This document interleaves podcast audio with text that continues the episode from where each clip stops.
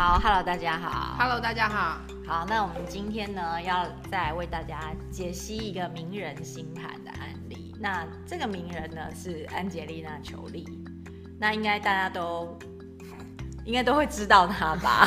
他应该现在还是蛮火的，因为她现在那个也有作品啊，《永恒族》嘛，才刚上映，对，所以想必大家应该不陌生啦。那在讲她的星盘之前，我们一样就是因为我们跟他不熟嘛，所以我们还是一样先介绍一下他的生平。那安杰丽娜·裘丽呢，她是一九七五年六月四号生的，所以她是双子座。嗯，那她是在美国出生的。那父亲呢，也是一个知名的演员，就是演那个《不可能的任务》里面那个第一集里面那个老的特务嘛，哈。然后妈妈也是一个演员，所以呢，其实她身上有很多。人的血统有德国，有这个斯洛伐克，然后有法裔加拿大人，然后有印第安人，所以其实跟他的长相看起来就会知道说他其实长得就是蛮有异国风情的，所以才长那么美啊，强大的基因。对，然后呢，他跟爸爸的关系不是很好，就是可能因为他小时候父母就离异了嘛。然后呢，而且他还跟爸爸断绝了父女关系。那直到二零零九年，可能才比较缓和一点。然后他早早年呢，他的应该是说他也是有曾经迷失过啦，就是有服用毒品啊，然后药物，然后而且也曾经因为压力自杀等等的，这些可能他自己都有讲过。然后他身上也有很多纹身嘛。然后再来看他的婚姻，他其实有蛮多段婚姻的。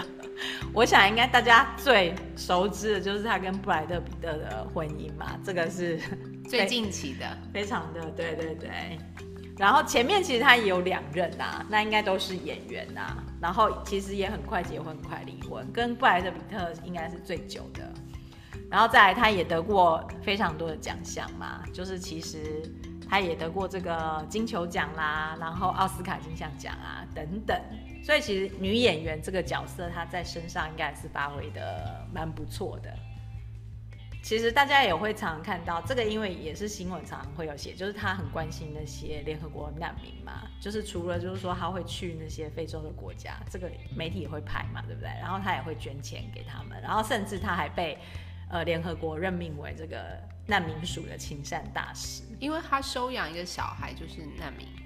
所以他特别关心那边的小孩子这样子，然后其实他的脸孔也是可能全是全世界女女人的这个向往的脸嘛，所以他也曾经是这个百大性感女星的排行榜前三位，然后再来是他有非常多的小孩，所以这个其实我们等一下新牌也可以讲，他有非常多的小孩，那有些是他生的，有些不是他生的，他收养了。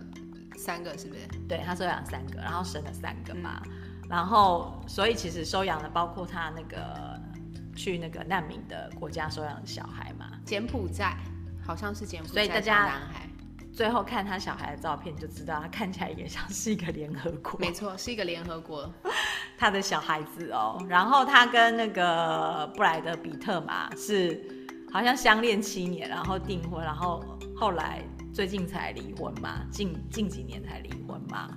然后他另外还有一个很知名的事情是，他前几年因为呃知道自己是那个乳癌高风险，所以他就把他的那个乳腺切掉，然后后来还把他的那个卵巢，就是为了预防癌症，然后呃反正就是把它的腺体切掉就对了啦。这个其实是媒体里面都有报道报道过的，所以其实他的身体已经就是。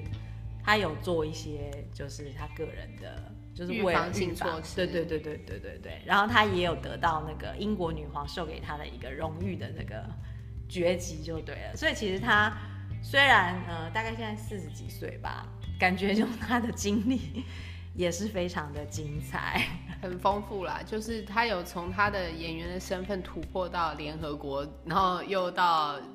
我觉得他就是已经是世界知名的名人，但是他又一直持续在做好事的那种，就是他也做了非常多的事。然后其实他演的那个像黑魔女有没有，嗯、也是很大家都因为得了最爱反派奖嘛，嗯、所以其实也是有点脍炙人口的一一个角色啊。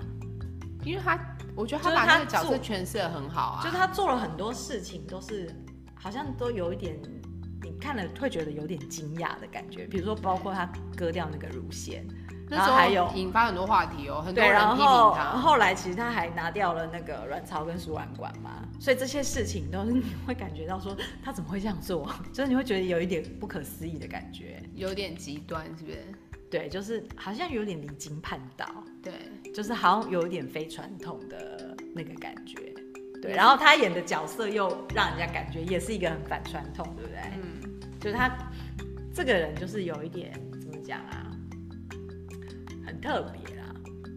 当然了，就是好像感觉不是走在一个很主流的女演员的角色，然后她又收养了那么多小孩。对，我觉得她最鲜明的其实都是跟她与她的小孩有关，就是说这一串看起来其实的底层的基调都是她与她的小孩。那个黑魔女之所以讨人喜欢，也是因为她在里面收养别人的小孩啊，都是都是同一体，都是同一体啦。好，那要讲到小孩，等一下就可能可以要讲到他的星盘，对不对？好，那因为他是一个名人嘛，对，所以他的星盘的主题，我们大概可以从哪个地方可以看出来？那跟艺术还有表演啊、职业有关的，就可能会比较聚焦在金星跟太阳，对不对？当然，就是说你第一个找，因为你要当一个演艺人员，尤其是他这种世界知名的演艺人员，万众瞩目，对。你金星如果不强，你怎你怎么弄？不会受人喜爱。对啊，你没办法讨人喜欢到，对不对？你可以爬上那个位置嘛，所以你一定第一个去找他的金星，这是非常合理的。那太阳也是啊，太阳要够光亮，你才吸，它才吸引得到你，对不对？它如果不够亮，你也看不到它。所以我觉得它很符合，就是说，其实光看它的太阳跟金星，我们可以刚刚前面的经历都已经可以讲完他的刚刚那前面经历的故事了，对不对？所以，比方说。我们怎么样讲他那颗金星是他本人长得漂亮，那个血统很漂亮，什么那个先不讲，我们先讲他那颗太阳。他从小跟爸爸的关系很不和睦，有一种分裂跟对抗的感觉，然后不停的结婚离婚也是分裂跟对抗的感觉，对不对？他每一任老公都会，其实都会引发一个话题性，让他上那个版面，因为他年轻时候嫁那些可能都是，他们都有点可怕，比如说一起吸毒，就有一些对对，就是、有一些可怕的照片。就是有点那种好像离经叛道，非常非常的叛逆叛逆少女，然后那种很歌德很庞克，就反正就是那个系列啊，然后很可能很嬉皮还是怎么样，就是很叛逆，然后很不满，然后身上充满了痛苦，然后好像仿佛血液喷出来都是，然后有很多刺青什么的这样。没错，可是我的意思就是，他那个完全就是他那颗太阳在展现。小时候跟爸爸的不和睦跟痛苦，然后他在透过那些伴侣关系不停的演出。其实我们所有的人，然后大家都一直被那个东西吸引，因为然后包括他就这样。后来布莱德比特也是说他酗酒啊，然后对小孩不好啊什么有没有？对，就是他的所有的那个太阳，其实都是我觉得。并不是说我们我我这边并不是说我蓄意说他利用那些男人让自己红，但是那些男人确实让他变得更红，就是他那个太阳确实有这个功能。那些男人都铺成了好像他非常的完美，或是他是一个凸显了他是一个蛮好的那一面，或者是母亲的角色，或者是他年轻的时候他可能自己没有很好，可是大家就会觉得他年纪比较轻，因为他嫁的那些都年纪比较大嘛，就会觉得他反而比较像是那种迷途的，有没有？迷途的羔羊，对，大家反而比较不是在聚焦在哦，他他人很叛逆，他很不好。总而言之，他那个太阳照亮的都是他啦。所以是说，大家会给予他一点同情吗？嗯，我觉得是吸引到大家很多目光，因为你要在演艺圈红，尤其是好莱坞那种竞争那么激烈，不容易，就是不是长得漂亮就会红的。嫁给谁，可能给他一些话题。我觉得话题性太多，因为你要当这个演员，总是要给大家茶余饭后一些可以讨论的空间。非常的符合太阳在双子，是不是？茶余饭后的话题非常的符合，那些男人都是让他红起来的原因。包括他后来嫁给布莱特比特啊，哦，当然了，抢了人家的第三者，抢了。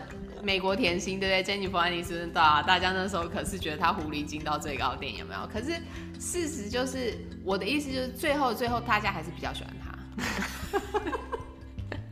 就 没有，因为她后来营造她那个妈妈的形象真的是太完美了，我有点这样讲，因为她又收留了那么多小孩。那当然，那就是她想要的啊。然后每次出门的时候，就是抱着一个，always 抱着一个小孩，没有，她永远都跟跟了一堆小孩一起。他都六只一起出门呢，对啊，好像打仗一样。当妈妈，你很然不认同他吧？就我我是觉得那是蛮有意思的，就是说，我不觉得他是想要别人认同啦。他那个妈妈的角色，我觉得是他人生翻转的起点，就是他收养了第一个孩子之后，他忽然间就觉悟了。我觉得那个翻转其实是大家都看得到。他本来是那个很痛苦，刚刚我们讲很哥德朋克那个吸毒的那个，他一瞬间收养那个小孩之后，他就整个人就变了。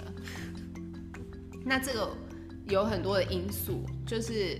我们后面讲详细再，就是再看他的星盘再讲详细一点。但是就是说，我们光是这张星盘，我们都还不谈别的。那他，我们刚刚讲完太阳，再讲一下金星好了。他金星还在上升点，讨人喜欢，我不喜欢他，不可能，就是金星都合在上升了。啊、他呢，就是他毕生的使命就是来讨人喜欢的，他就是这么简单呢、啊。如果金星在上升，还是金星在天顶会比较讨人喜欢？呃，金星在上升绝对会，因为金星在天顶可能是社会上很喜欢他，然后他那个吸引力，我觉得上升是那种他自己散发出来的，但天顶可能还还需要一些外界的。好好，我觉得天顶还比较在讨好的方向，然后他上升守护就在天顶的附近啊，所以他吸引人到最高点啊，对不对？就是它可以吸纳最多啦。那我们前面的介绍就跟大家聊到这里啦。对，那如果大家对安吉丽娜·裘丽有兴趣，其实她的电影蛮蛮多的啦，包括我个人都已经看过很多部了。对。然后最近又有那个永恒族嘛，对那你甚至去维基百科，其实也可以看到她的一些经历啦。如果对她的星盘有兴趣，就是参考我们的那个课程喽。对啊，然后她反正她个人八卦也很多，就你有很多可以对照跟理解的地方。就是不认识她，你也是可以来了解她的星盘这样子。对，好，好，那我们今天就跟大家聊到这里。好，拜拜，拜拜。